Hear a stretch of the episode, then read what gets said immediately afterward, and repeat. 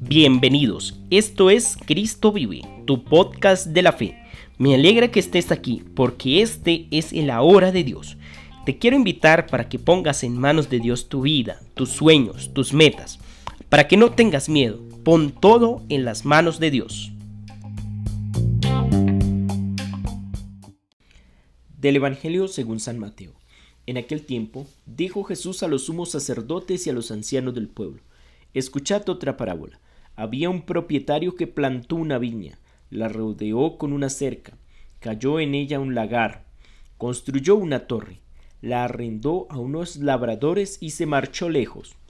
Llegado el tiempo de los frutos, envió a sus criados a los labradores para percibir los frutos que le correspondían. Pero los labradores, agarrando a los criados, apelearon a uno, mataron a otro, y al otro lo apedrearon. Envió de nuevo otros criados, más que la primera vez, e hicieron lo mismo.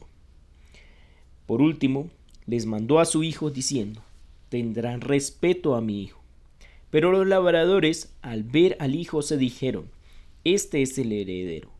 Venid, lo matamos y nos quedamos con su herencia. Y agarrándolo, lo sacaron fuera de la viña y lo mataron.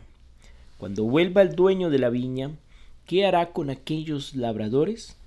Le contestan, hará morir de mala muerte a esos malvados y arrendará la viña a otros labradores que entreguen sus frutos a su tiempo.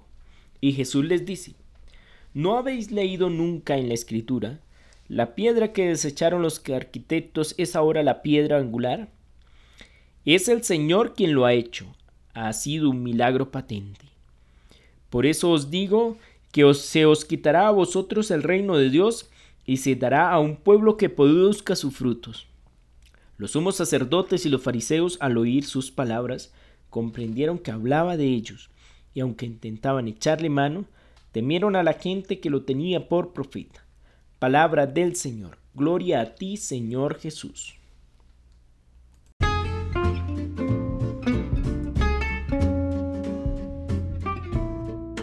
En este Evangelio, Jesús es evidente al hablar de los profetas en el Antiguo Testamento, pero también al hablar de él. Es por ello que los fariseos y los escribas o los maestros de la ley pues comprenden el mensaje.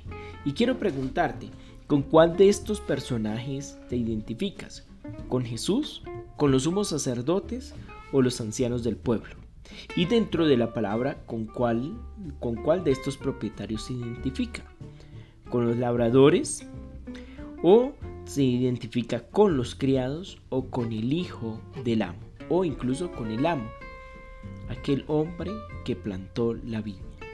Pues quiero invitarte para que puedas compartir cuáles son las acciones de este personaje con el que te identificas. Te invito para que lo compartas, pero también para que reflexiones de qué manera pues actúa este personaje y por qué. ¿Cuál es tu incidencia? ¿Qué es lo que Dios te dice a tu vida a través de este personaje? Un abrazo y un excelente día. Recuerda, la fe es alegría, es fuerza, es guía para triunfar. Empieza por pequeñas cosas y proyectate en Dios.